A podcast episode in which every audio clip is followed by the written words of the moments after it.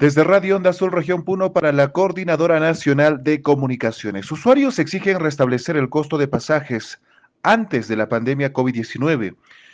Preocupación genera en la población el costo del pasaje que en la actualidad vienen cobrando varias empresas de transporte. Por ello, Onda Azul planteó una pregunta para conocer la inquietud de los usuarios. ¿Debe restaurarse el costo de los pasajes de transporte urbano, interurbano e interprovincial establecido antes de la pandemia COVID-19?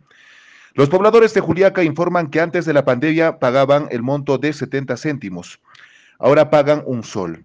Y las unidades vehiculares donde viajan van con asientos completos e intermedio. En el caso de la ciudad de Puno, los usuarios pagan un sol 50 por el transporte urbano. Antes pagaban 60 céntimos. Sin embargo, varios transportistas no cumplen en estricto las medidas sanitarias.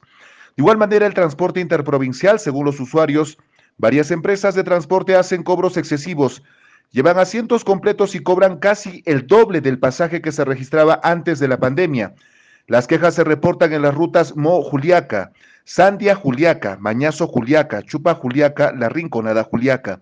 En conclusión, la mayoría de oyentes pedían a las gerencias de transporte, la Dirección Regional de Transportes y Comunicaciones, Sutran, Indecopi y los dirigentes reunirse para tomar decisiones al respecto, ya que consideran que se está actuando de manera injusta con el cobro de pasajes elevados.